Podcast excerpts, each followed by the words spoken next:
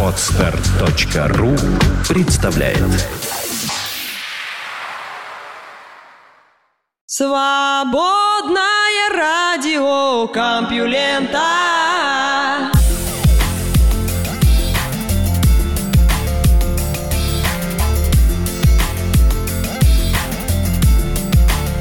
Здравствуйте, слушатели свободного радиокомпьюлента. Вы слышите Лёшу Халецкого, и я решил очень оригинально назвать этот выпуск. Новости. В выпуске новости сплошные новости. Вот так вот. Фантазия не знает границ. Наука и техника. Мамонтов подкосил климат, а не люди.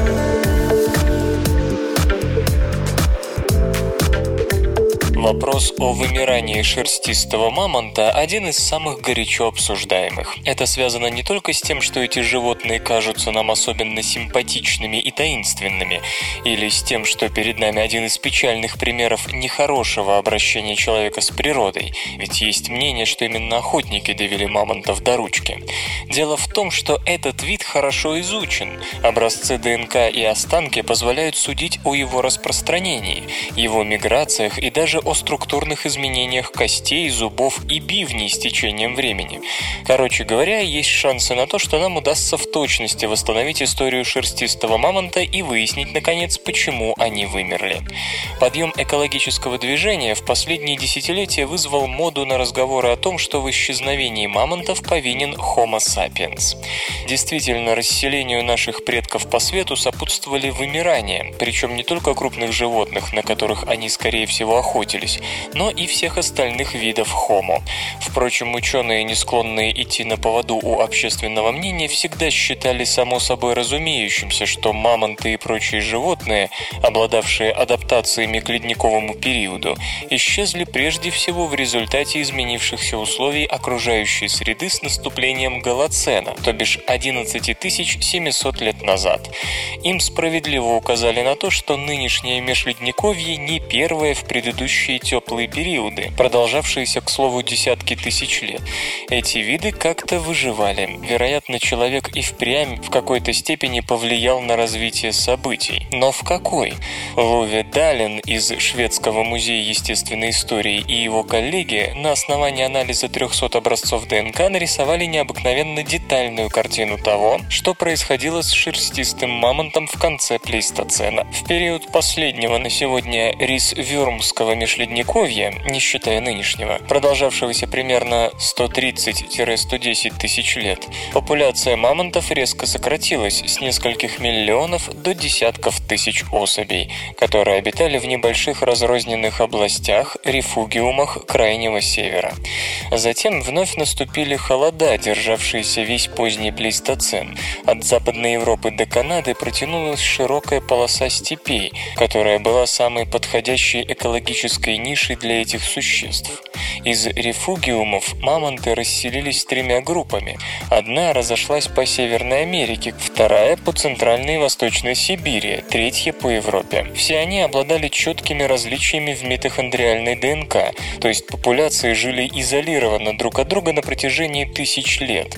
Только появление сухопутного моста между Евразией и Северной Америкой позволило им встретиться. Американская популяция воспользовалась Берингией около 66 тысяч лет назад. Первая и вторая группы скрещивались на протяжении приблизительно 20 тысяч лет, пока вторая не вымерла. Где-то 32 тысячи лет назад третья группа исчезает, и Европу немедленно заселяют сибирско-американские гибриды. По-видимому, успех этой группы связан с наиболее подходящими размерами тела. Например, европейцы были слишком большими, что в тех климатических условиях оказалось серьезным недостатком. Между тем, не стоит забывать, что примерно в то же время в Европе возникает гравитская культура, знаменитая палеолитическими Венерами, что совпадает с резким сокращением популяции пещерного медведя и копытных леммингов. Что удерживает ученых от вывода о том, что мамонты третьей группы тоже вымерли из-за охотников позднего палеолита? Очень просто. Это никак не объясняет того обстоятельства, что сибирские мамонты, придя в Европу, продержались там от 10 до 15 15 тысяч лет. Вымирание началось около 20 тысяч лет назад, а последние мамонты на континенте, на северо-востоке Европы и на севере Сибири, исчезли только 11 тысяч лет назад. На островах еще несколько тысячелетий спустя. До этого, если кто-то в Европе и вымирал, на его место исправно приходили с востока другие. 20 тысяч лет назад этот процесс вдруг прекратился. Если не люди, то что? 20 тысяч лет назад было еще вполне себе холодно. Авторы полагают, что было слишком холодно. Об этом свидетельствуют палеоклиматические реконструкции. Так что возникла существенная нехватка травы. Последовавшее через некоторое время потепление, с юга пришли леса, север заняла тундра, добило уже ослабленные популяции. Следует отметить, что гипотезу о климатических причинах вымирания мамонтов критиковали еще и за то, что они исчезли якобы много времени спустя после начала потепления. Новые данные ясно говорят о том, что мамонты почувствовали себя плохо задолго до роста температуры. Так или иначе, но показано очень хорошо, каким образом на мамонтов могла повлиять погода, а роль человека в их вымирании еще только предстоит доказать. СРК. В этой аббревиатуре смысл жизни. Наконец-то осуществлена полная квантовая телепортация.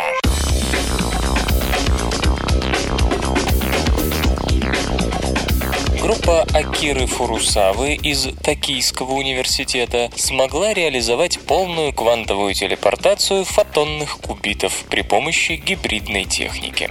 Вас это не удивляет, потому что первая квантовая телепортация, передача квантового состояния на расстоянии, при которой у первой частицы такое состояние разрушается, а у второй возникает состояние идентичное первой, была реализована еще в 1997 году. Да, это так.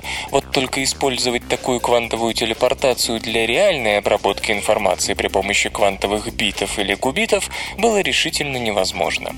В схеме традиционной квантовой телепортации измерение выполняется после переноса кубитов, а эффективность передачи была низкой. В лучшем случае доходят менее 90% всех отправленных кубитов, причем передающий не понимает, о каких именно кубитах идет речь, а поэтому не может их продублировать. Мораль проста.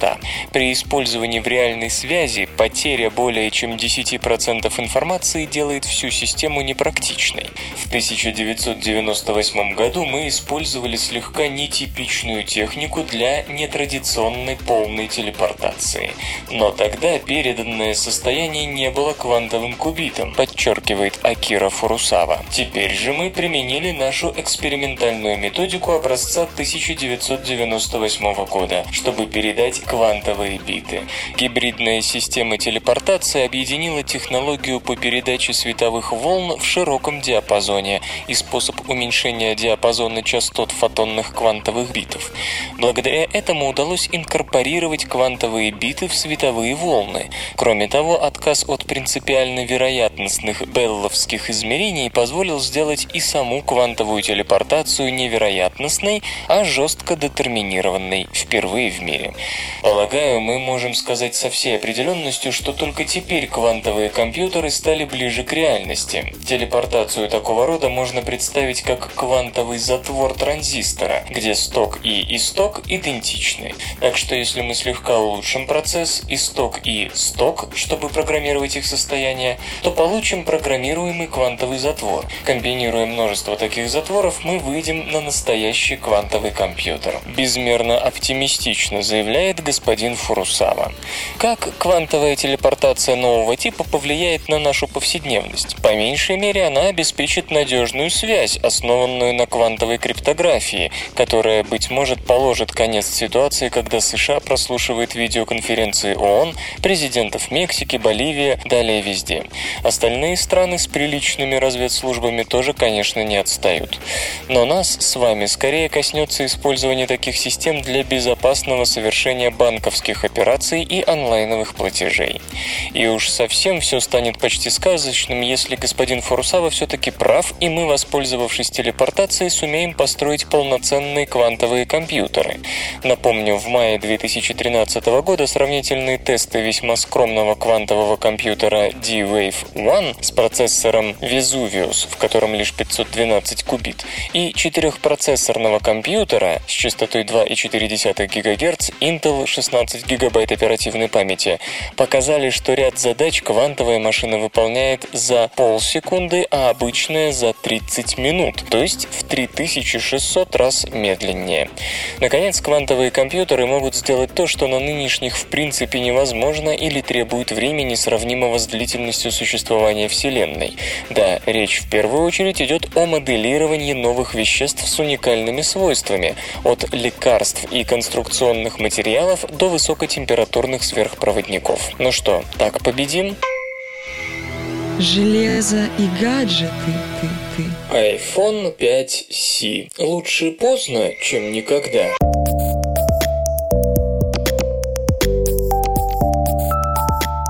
Компания Apple представила два новых смартфона – iPhone 5s и iPhone 5c. Первая новинка iPhone 5s относится к флагманам. Аппарат получил 64-разрядный процессор A7, дополненный чип M7 для работы с датчиками, улучшенную 8-мегапиксельную камеру, встроенный дактилоскопический сенсор, до 64 гигабайт памяти и прочее.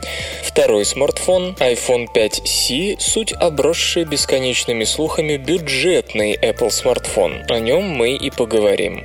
По сути, iPhone 5C – это модификация iPhone 5. От предшественника новинка унаследовала процессор A6, 4-дюймовый ретина-дисплей с разрешением 1136 на 640 точек, 8-мегапиксельную камеру iSight, фронтальную камеру FaceTime с разрешением 1,2 мегапикселя, а также поддержку LTE. При этом корпус из алюминия заменен на пластиковый, что привело к увеличению размеров со 124 на 59 и на 7,5 мм до 125 на 60 и на 9 мм. Вес вырос со 112 до 132 граммов. Предполагалось, что применение менее дорогих материалов и электронных компонентов по сравнению с iPhone 5s позволит нацелить iPhone 5c на средний сегмент рынка. Увы, яблочная ценовая политика вызывает вызывает вопросы. В США модификации iPhone 5c с 16 и 32 гигабайтами памяти будут стоить 100 и 200 долларов с двухлетним абонентским контрактом.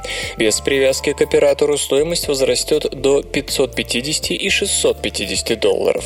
Для сравнения, флагманский iPhone 5s можно будет купить по цене от 650 долларов с 16 гигабайтами флеш-памяти. Иными словами, разница разница не столь существенна, как того многие ожидали. Более того, в других странах, в частности Китае, цена iPhone 5C может и вовсе начинаться с 730 долларов, что попросту взбесило сегодня поднебесных пользователей. С одной стороны, Apple может попытаться привлечь покупателей к iPhone 5C путем заключения соглашений с операторами связи, которые смогут предложить большие скидки в обмен на абонентский контракт с обязательными ежемесячными платежами. С учетом нарастающей популярности мобильного веб-доступа такая схема для Apple, вероятно, окажется оправданной. С другой стороны, многие покупатели в принципе не хотят обременять себя обязательствами перед операторами. В данном случае высокая цена iPhone 5C безусловно сыграет не в пользу новинки, ведь при той же стоимости в 650 долларов можно получить топовый iPhone 5s, путь и со вдвое меньшим размером встроенной памяти.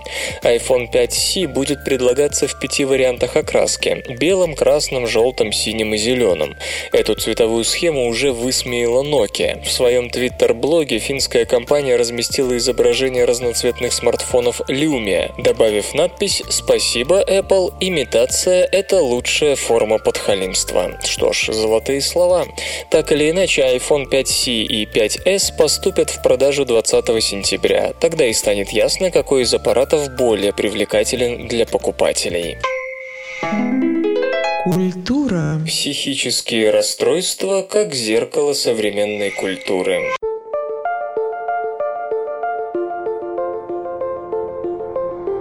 К каким выводам вы обычно приходите, когда вас захлестывают бред и паранойя? Некоторые, например, убеждены, что они участники популярного во всем мире реалити-шоу и известны на всю планету. Это состояние называется синдромом шоу Трумана по мотивам фильма с Джимом Керри, где с главным героем происходит то же самое, но наяву. В новом номере журнала «Нью-Йоркер» рассказывается о человеке по имени Ник Лотс. Однажды он нашел ответ на загадку всей своей жизни. Он звезда реалити-шоу со времен учебы в колледже. Вокруг него расположены скрытые камеры, все подстроено. Этим вечером финал. Он позвонит отцу, тот найдет его в толпе, выведет на сцену и вручит чек на миллион долларов. Ник взялся за мобильный телефон, но вдруг понял, он опоздал. Слишком поздно, он упустил свой шанс, и камеры уже не выключатся никогда.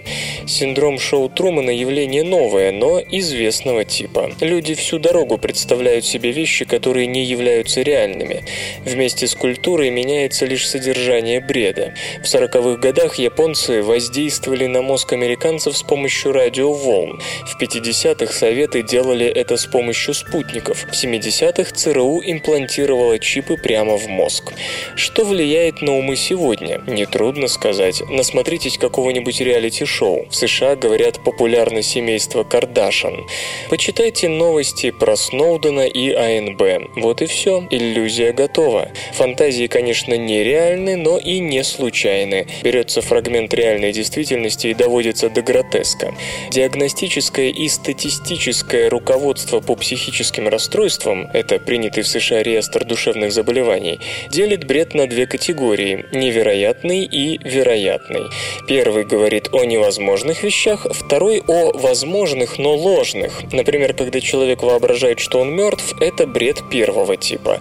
А если женщина уверена в том, что ее страстно желают миллионы незнакомых мужчин, это просто неправда, только она об этом не догадывается.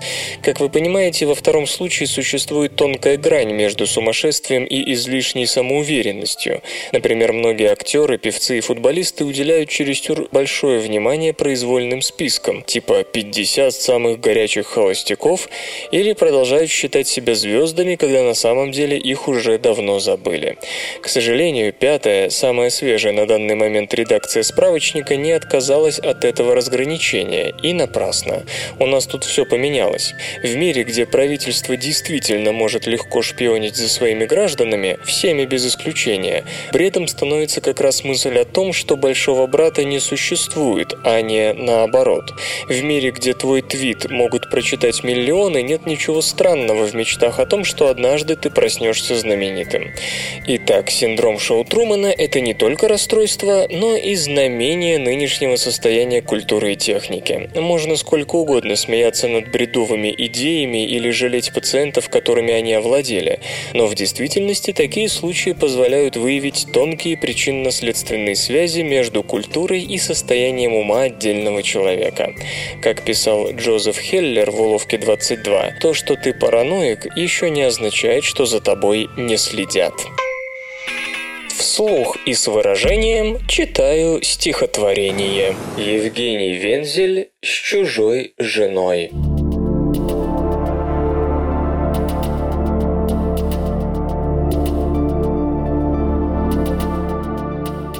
С чужой женой, украв ее у мужа, ночную водку дружно пили мы. Стаканы, поднимая как оружие от подступающей к окошкам нашим тьмы. Усталость нас обоих затворила. Но дождь пошел, и я глаза открыл. Она слова ночные говорила, и я слова ночные говорил. Но было там одно, одно в предмете, а дождь все шел, блестя как чешуя, что оба мы лишь брошенные дети. Она и я, она и я, она и я.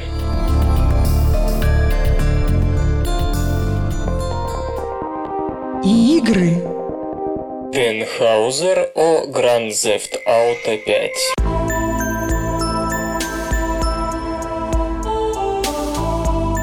Grand Theft Auto 5 кажется в меньшей степени видеоигрой и в большей интерактивным культурологическим барометром. Проект, живописующий США, но рожденный в Великобритании, эволюционировал за два десятилетия из любовного пиксельного письма к криминальным фильмам в полностью свободное, живое социально-сатиристическое медиапространство. Игра породила собственные бренды вроде смартфонов iFruit и автомобилей Jaguar. Более свободного мира представить трудно, да и отношения с другими медиа у проекта самые тесные. Уже и не поймешь, кто у кого заимствует, то ли игра у кинематографа, то ли кинематограф у игры. Виртуальный мир GTA часто более привлекателен для игроков, нежели реальный, и 14% британских мужчин признались, что они скорее прикинутся заболевшими и не пойдут на работу, чем пропустят день запуска новой игры 17 сентября 2013 года. Объемы продаж это подтверждают. Серия ушла по миру в количестве 125 миллионов единиц, став пятым самым продаваемым видеоигровым брендом всех времен. Один из основателей Rockstar Games, вице-президент компании Дэн Хаузер, наблюдает за серией с 1998 года. Несмотря на то, что студия также дала миру Red Dead Redemption, нового Max Payne и Los Angeles Noir, сердце девелоперов принадлежит GTA. Если бы вы могли любить одного из ваших детей больше остальных, это, конечно же, была бы GTA, говорит господин Хаузер. Так что стало причиной успеха, Дэн? Ответ таков. Проект вроде этого требует уймы работы. Вам нужно думать о нем с неослабевающей страстью. Rockstar не просто оживляет пространство, она тратит на это колоссальные усилия. Grand Theft Auto 5 выходит после четырех лет разработки, тысяч страниц сценария и месяцев озвучания. Ради этого компанию пришлось увеличить на 80%. Восемь студий трудились над созданием копии Лос-Анджелеса. Как всегда, город – ведущий актер серии. Дольше всего длится разработка мира. Новая карта Лос-Сантоса больше, чем у GTA 4, Сан-Андреас и Red Dead Redemption вместе взятых. Разработчики провели в исследовательских поездках по Лос-Анджелесу не менее 100 дней. День и ночь напролет ходили под ручку с жителями и полицейскими, которые показывали им город и рассказывали о нем. Общались с агентами ФБР, которые работали под прикрытием. Имели дело со специалистами по мафии, уличными гангстерами, знающими местный сленг. Разработчики даже побывали в настоящей тюрьме. Бедные жулики посреди пустыни в милях от города. Удручающее зрелище. Почему именно Лос-Анджелес? Просто это воплощение всех стремлений американцев середины прошлого века чем-то зацепило девелоперов. Дэн Хаузер признается, что стал кем-то вроде эксперта по психогеографии города. Дома, сады, загорелые люди – все немного поддельное. Это конечная точка западного мира. Солнце садится, и это уже завтра. Люди, пытающиеся уйти от прошлых себя, чтобы заново изобрести свою личность. Если GTA 4 была классической историей Нью-Йорка, то этот рассказ станет кульминацией американской мечты. Господин Хаузер не применул обмолвиться и о киноиндустрии. Мы не должны возвращаться к кинематографу, когда технологии позволяют нам творить собственные интерактивные приключения. Напомню, что в игре нас ждет встреча сразу с тремя героями с разными судьбами, но объединенными одной целью. Им очень надо заработать, чтобы изменить жизнь. Заработок, разумеется, криминальный, и это одна из причин, по которой нам не дадут играть за представительниц слабого пола. Маскулинная концепция с самого начала была базой всего сюжета. Имея в распоряжении сразу трех героев, мы получили историю с нюансами, а не просто с набором архетипов. Вместо сверхпреступника, способного на все, вы видите живых людей со своими сильными и слабыми сторонами. Раз серия в состоянии создать и поддерживать такую сюжетную линию, голливудские студии, наверное, должны выстроиться в очередь за лицензией на фильм. Так и было, отвечают девелоперы. Им не раз предлагали экранизировать игру, но ничего серьезного из этого не вышло. Ни разу Rockstar не предлагали такой суммы, чтобы она могла рискнуть своим лучшим творением. Отношения студии с Голливудом всегда заканчивались возвратом к играм. Полная творческая свобода имеет огромное значение. Начав дружбу с киношниками, вы волей-неволей утрачиваете часть этого контроля. Rockstar так не работает. Их задача всегда создавать нечто уникальное, а среда, где это не поощряется, ужасна. Теперь, когда мировой рынок видеоигр оценивается в 67 миллиардов долларов, и игры очень часто приносят куда больше денег, чем голливудские блокбастеры, блокбастеры, может сложиться мнение, что переходить на большой экран бессмысленно. К примеру, Grand Theft Auto 4 заработала 310 миллионов долларов в день релиза, и это мировой рекорд для любой формы развлечений, в том числе кино. Нет, некие отношения с кинематографом возможны и даже интересны. Главное не делать ничего просто ради престижа, считает господин Хаузер. Думаю, я могу представить GTA в виде телевизионного сериала. Это самая близкая нам форма. Но все-таки, как мне кажется, мы потеряем больше, чем приобретем. У нас есть большой открытый мир и 100 часов сюжета, то, что дает игрокам полный контроль действий и изучение мира. Как вы сожмете это до двух часов или до 12-часового сериала? Мы любим игры, и нам есть что сказать в них. Так не должны ли мы просто продолжить делать то, что у нас получается? Наука и техника. Почему сычуанский перец дергает за язык?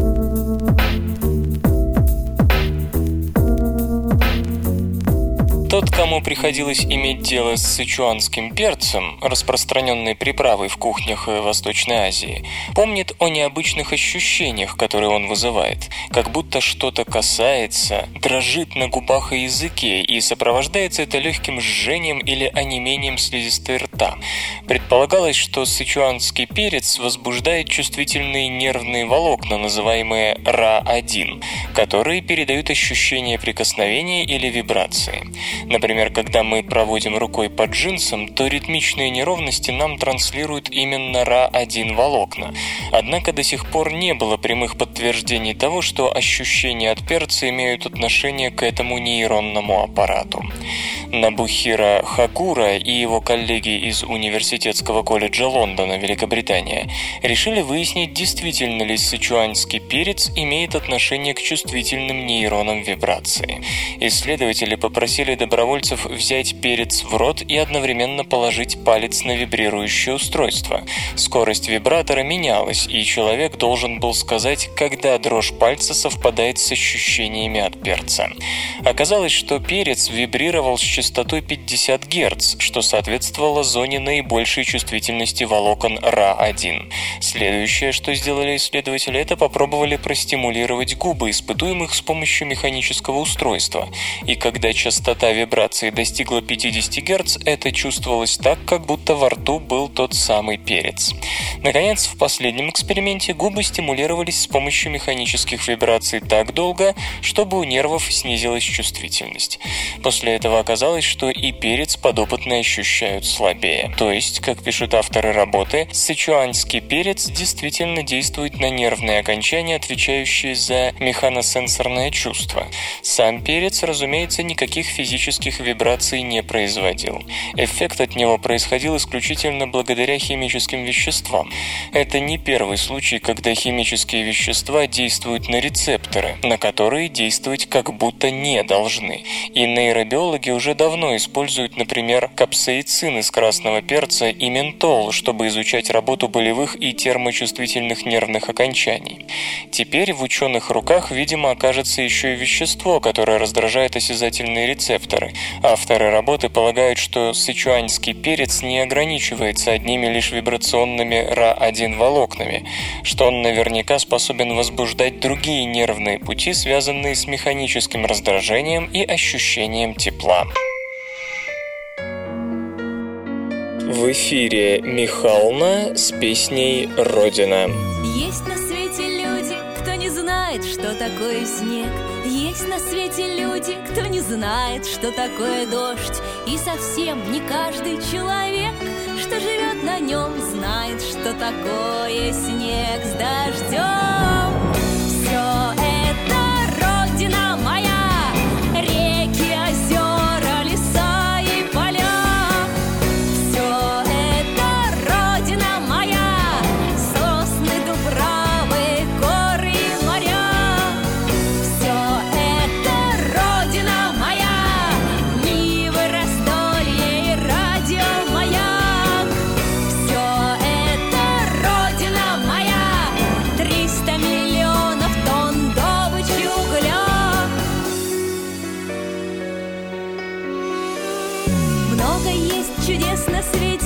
Чудеса не счесть. Много городов и дивных стран на планете есть. много мест таких, где неплохо бы побывать Но отсюда мне уже никуда Когда тебе знать, как тебе рассказать,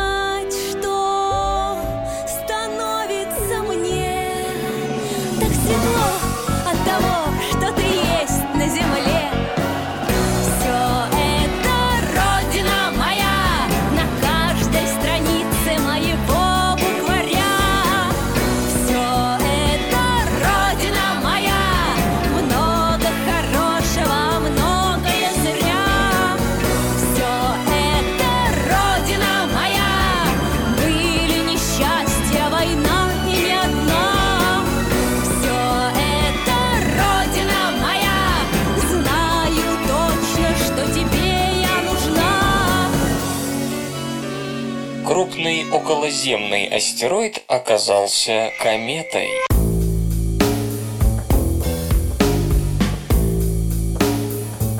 Три десятка лет астероид 3552 Дон Кихот морочил голову астрономам. Хотя его орбита весьма вытянутая и проходящая как мимо Юпитера, так и около Земли нетипична для астероидов, что, казалось бы, указывало на кометное происхождение, все попытки найти у него хвост до сих пор проваливались. Возникла даже мысль, что перед нами мертвая комета, потерявшая весь свой запас летучих веществ после многократных рандеву с Солнцем. Но нет, ученые из Университета Северной Аризоны во главе с Майклом Момертом при помощи космического телескопа Спитцер сумели отыскать у Дон Кихота признаки кометной активности, прятавшиеся от астрономов все эти три десятилетия. Речь идет о сравнительно малом хвосте, слабо различимом в видимом диапазоне, но более заметном в инфракрасных лучах, с которыми и работает Спитцер. Он образуется в основном в результате нагрева углекислотного льда, поскольку вода требует для перехода в газ более высоких температур, достижимых лишь при серьезном приближении к Солнцу. Именно поэтому стандартный кометный хвост у 3552 все эти годы отсутствовал, что не позволяло идентифицировать его как комету. Дон Кихот – третий по размеру из околоземных тел, как оказалось, насквозь мокрый, а именно на нем много сухого льда и мокрого водяного льда. И на теле в 18 километров диаметром. Предположительно, воды на нем около 100 миллиардов тонн, то есть как в среднем земном озере. Открытие интересно не только тем, что на расстояниях до 193 тысячных астрономической единицы от нашей планеты проходит тело со значительными внеземными запасами воды, ведь ее полно и на близкой Луне, похоже, что и другие околоземные астероиды могут содержать достаточно воды и углекислого газа, что в принципе позволяет использовать эти ресурсы, к примеру, в ходе планируемой операции НАСА по захвату близкого к Земле астероида, намечаемой на период до 2021 года. Кроме того, исследование указывает на возможность значительного вклада батомных тел в пополнение водных запасов Земли 4 миллиарда лет назад, во время так называемой поздней тяжелой бомбардировки, за счет частых столкновений планеты с подобными кометами и астероидами. Находка в метеорите необычной органики намекает на пути возникновения жизни на Земле.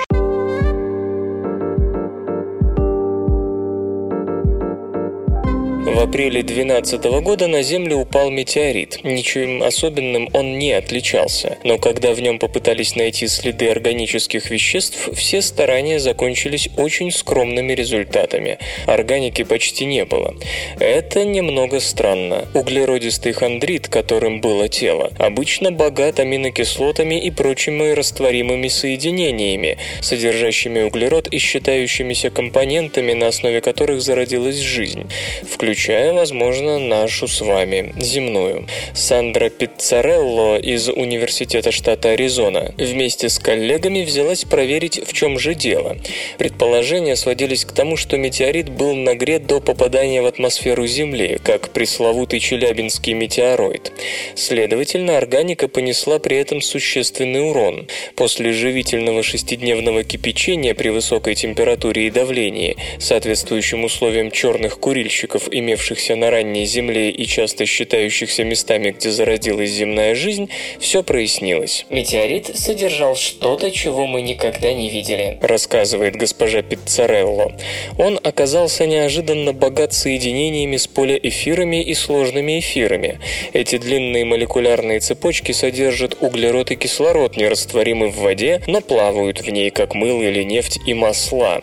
В них могут попадать другие, уже растворимые органические вещества, образуя при этом примитивные клеткоподобные структуры, полагает исследовательница. Но как образовались длинные молекулярные цепочки такого типа? Очевидно, в этом повинен внеземной разогрев, вызванный столкновениями при ударах, столь частыми в космосе времен юной Солнечной системы. В то же время другие метеориты не показали ни полиэфиров, ни сложных эфиров. То есть не подвергавшиеся нагреванию тела не могли обеспечить Землю во время поздней тяжелой бомбардировки столь удобными прекурсорами для возникновения жизни.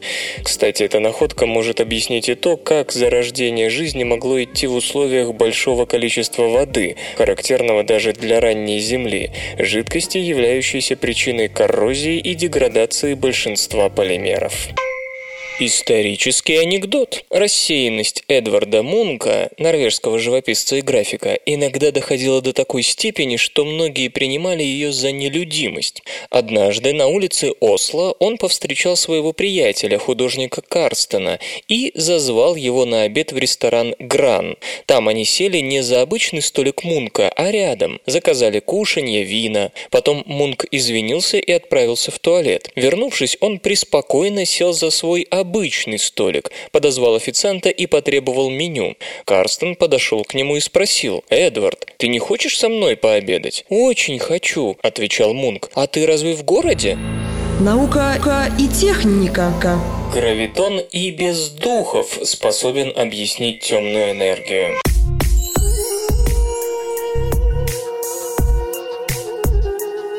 В конце 90-х стало ясно, что Вселенная расширяется, и расширяется с ускорением. Ответственной за это назначили силу, противоположную по своему воздействию гравитации, притягивающей тела друг к другу. Ее называют темной энергией. Предположительно, на нее приходится основная часть того, что наполняет Вселенную. Поначалу считалось, что такой энергией может быть энергия вакуума, однако затем оказалось, что она в 10 в 120 степени отличается отличается от нужной величины, а потому не может объяснить ускорение расширения мироздания, замеченное астрономами. В 2010 году Клаудия Дерам из Западного резервного университета Кейза вместе с коллегами выдвинула предположение о том, что темная энергия все же может быть нулевой энергией вакуума, но при одном важном допущении. Основная часть разрыва между энергией вакуума и темной должна компенсироваться гипотетическим гравитоном. Переносящий гравитационное взаимодействие гравитон может сыграть такую роль лишь при одном условии. В отличие от носителей электромагнитного взаимодействия, фотонов, такая частица должна быть не безмассовой, а иметь хотя бы малую, но все же массу покоя, как переносчик слабого ядерного взаимодействия. Чтобы наличие у гравитона массы совпадало с наблюдаемыми астрономическими фактами, она должна быть в районе 10 в минус 33 степени степени электрон-вольт, то есть в огромное количество раз меньше, чем даже у маломассивного нейтрино. Итак, масса гравитона должна приводить к компенсации основной части нулевой энергии вакуума, оставляя непогашенной лишь ту часть, которую мы и называем темной энергией. Когда теория только появилась, она вызвала немалое оживление в физическом сообществе. Кандидатов в темную энергию, да еще физически непротиворечивых, поначалу было мало. А тут еще можно обойтись без добавления неизвестных известных современной физике явлений, за исключением массы гравитона, конечно. Это было самое минималистское из решений загадки темной энергии. Но идею едва не убили в колыбели. Физики начали копаться в концепции и, что неизбежно, нашли в ней кучу подвохов. Например, из теории, согласно одной группе критиков, вытекало существование духов. Мы уже описывали вкратце эту проблему. В такой теории возникают поля с отрицательной энергией. Как только появляется нечто подобное, поскольку некая доля частиц системы обладает положительной энергией, а другая доля отрицательной. Закон сохранения энергии не запрещает процессов неограниченного рождения частиц как того, так и другого знака энергии. Но разве мы видим, как все появляются из ничего, не говоря уже о том, что жить в таком мире было бы небезопасно? Из духов же следует и возможность появления отрицательной вероятности. Не знаете, что это такое? Что ж, вы в хорошей компании, поскольку ученые тоже не знают. Как объясняет Клаудия Дерам, потому-то мы и зовем их духами. Уж очень они пугающие и разрушают любую теорию, в которой присутствуют. Она права, если и не разрушают, то делают проживание в мире такой теории мероприятием для совершенно бесстрашных людей. Правда, здесь надо добавить, что недавняя работа Сергея Александрова из Университета Монпелье-2, Франция, ставит под сомнение реальность проблемы духов для массивного гравитона. Естественно, были попытки обосновать теоретически массивный гравитон без духов и происходящих от них неприятностей.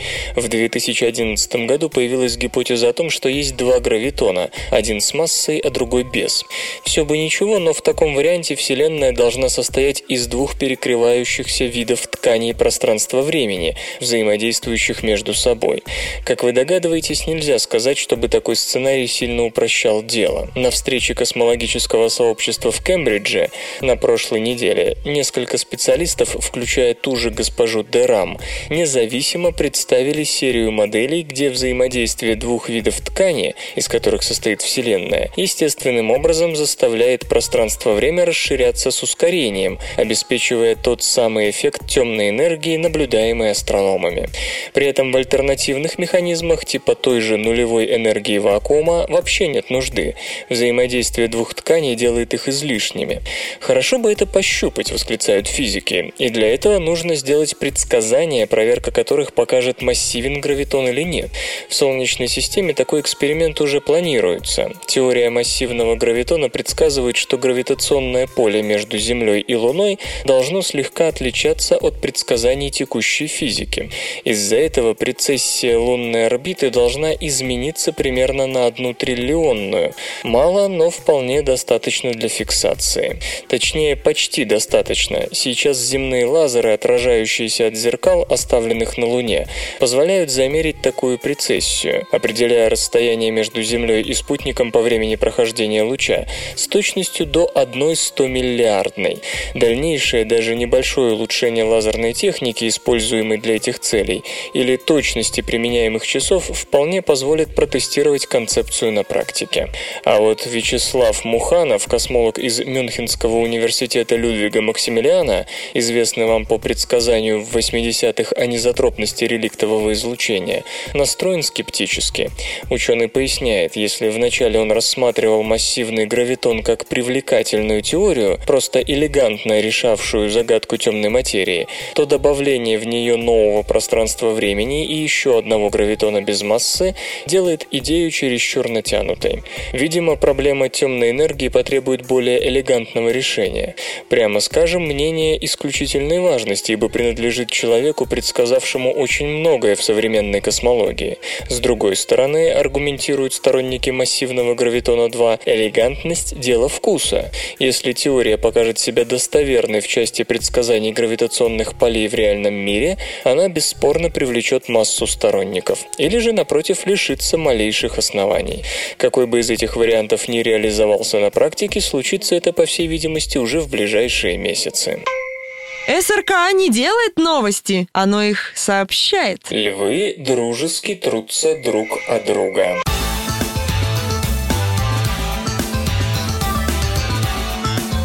Львы – социальные животные, живущие прайдами, в которые могут входить от 2 до 20 самок с потомством и от 1 до 9 самцов.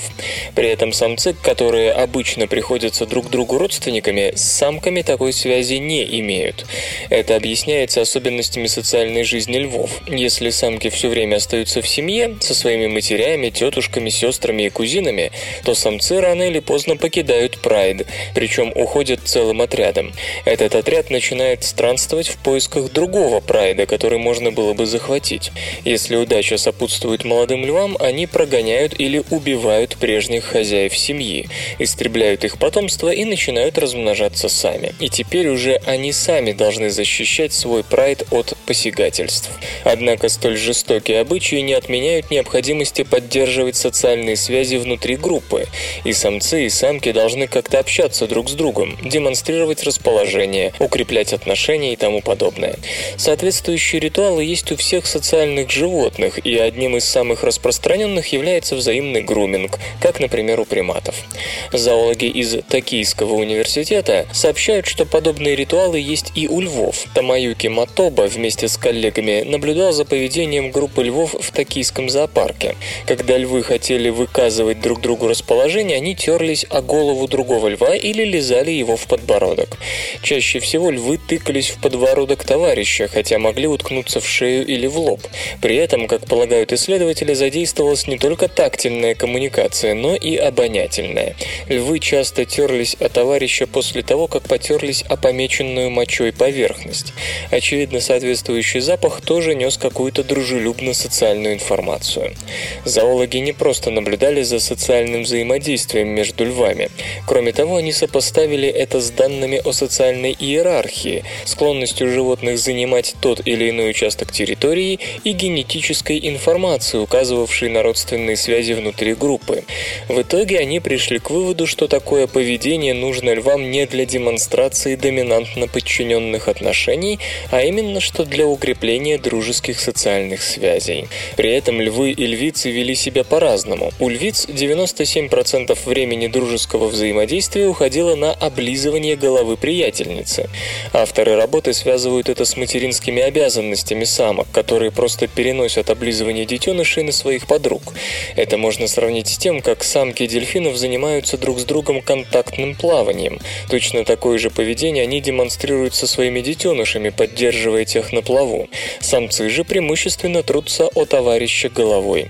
Самки тоже используют такой способ общения, однако принимающей стороной почти всегда оказывается лев, то есть облизывание самки приберегают для других самок. А зачем это львам нужно, вполне понятно. Самцы вынуждены все время быть на чеку и отражать нападения хищников и особенно других львов, претендующих на прайд. А без тесных социальных связей хорошая оборона не выйдет. Львицы же вместе заботятся обо всех детенышах, появившихся в прайде. Кроме того, им приходится иметь дело со своими равными самцами, которые к тому же время от времени прогоняют друг друга. Впрочем, не стоит забывать, что зоологи наблюдали за львами, живущими в неволе, которым не нужно конкурировать за еду и которые могут больше времени тратить на общение.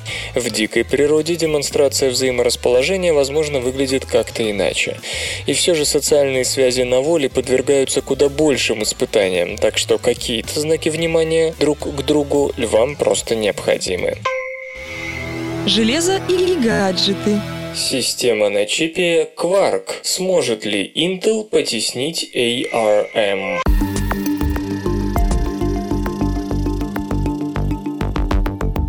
В скором времени Intel начнет поставки 22-нанометровых процессоров Atom следующего поколения на архитектуре Silvermont, которым предстоит конкурировать с ARM решениями на мобильном рынке.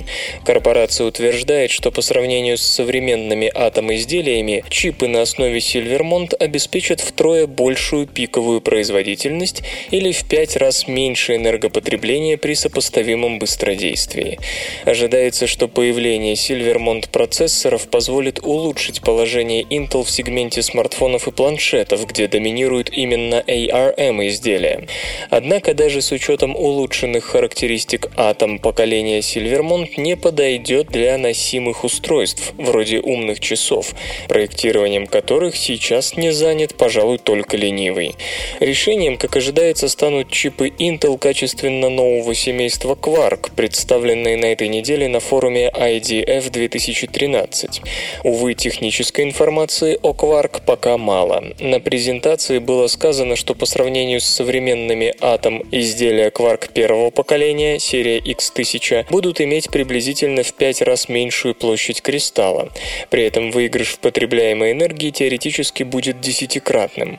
Как и процессоры Atom, Quark-чипы предусматривают совместимость с архитектурой x86. Это должно облегчить адаптацию существующих приложений под новую платформу. Отмечается также, что первые изделия будут изготавливаться по 32-нанометровой технологии, а не по более передовому техническому процессу с нормами в 22 нанометра. Таким образом, о транзисторах с трехмерной структурой 3-гейт речь, похоже, пока не идет. Немаловажный момент – схема предоставления доступа к архитектуре Quark сторонним разработчикам.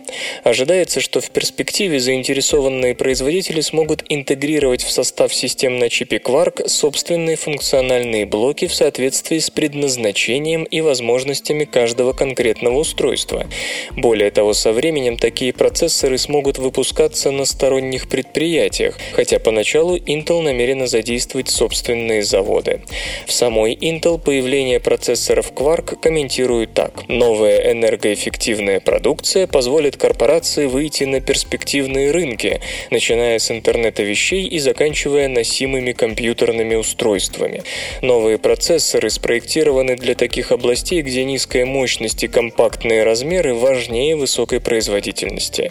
Иными словами, Intel снова метит в конкуренты британской ARM, причем на этот раз способствовать продвижению Quark должны более гибкая политика лицензирования и возможность внесения конструктивных изменений в базовую структуру процессоров. Intel продемонстрировала прототип умного электронного браслета на основе Quark, забыв, правда, уточнить, когда можно ожидать появления коммерческих устройств на новой платформе. Наука и техника. Споры хвощей перемещаются коллективными прыжками.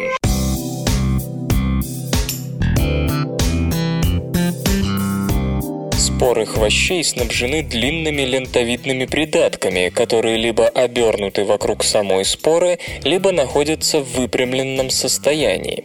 Ботаники, которые давно знают об этой особенности хвощей, иногда наблюдали, как придатки слегка подталкивали споры, перемещая их на небольшое расстояние.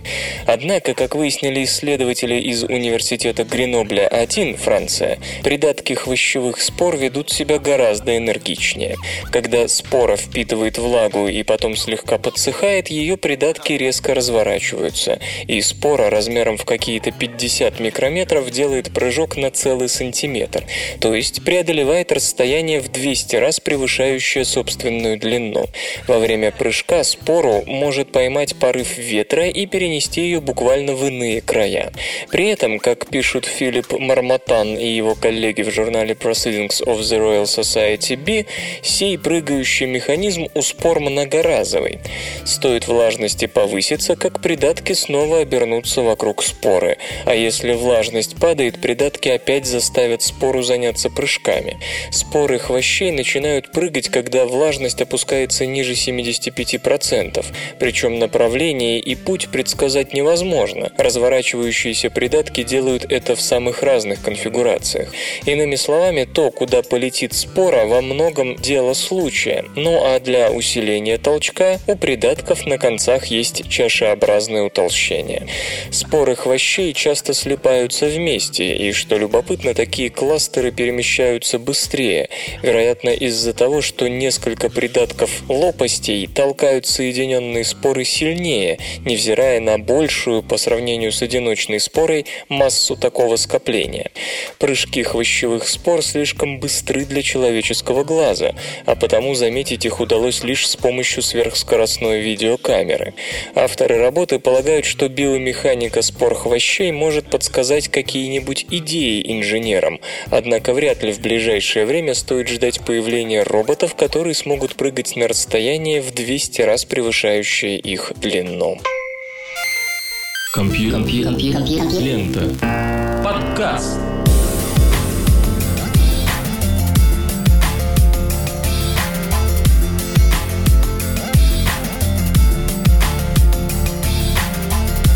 Новостной выпуск под названием «Новости завершен» вы слышали Лёшу Халецкого, «Свободное радио Компьюлента» и песня. Свободное радио Компьюлента.